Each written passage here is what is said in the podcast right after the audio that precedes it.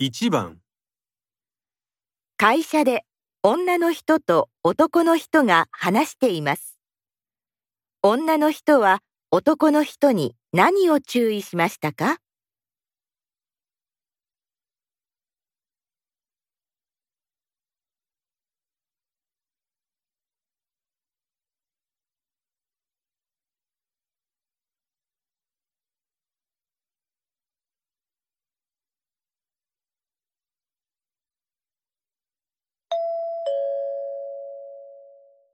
佐藤さん、日本電機さんとの会議お疲れ様。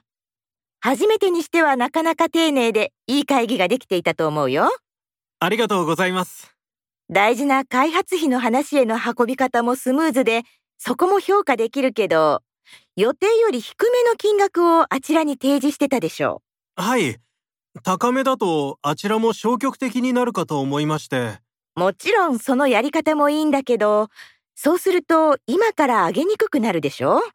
だから言いにくいかもしれないけど、最初からこちらの希望を言うべきだったよね。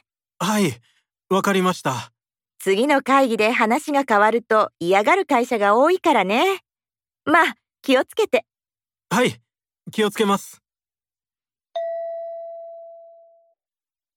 女の人は男の人に何を注意しましたか？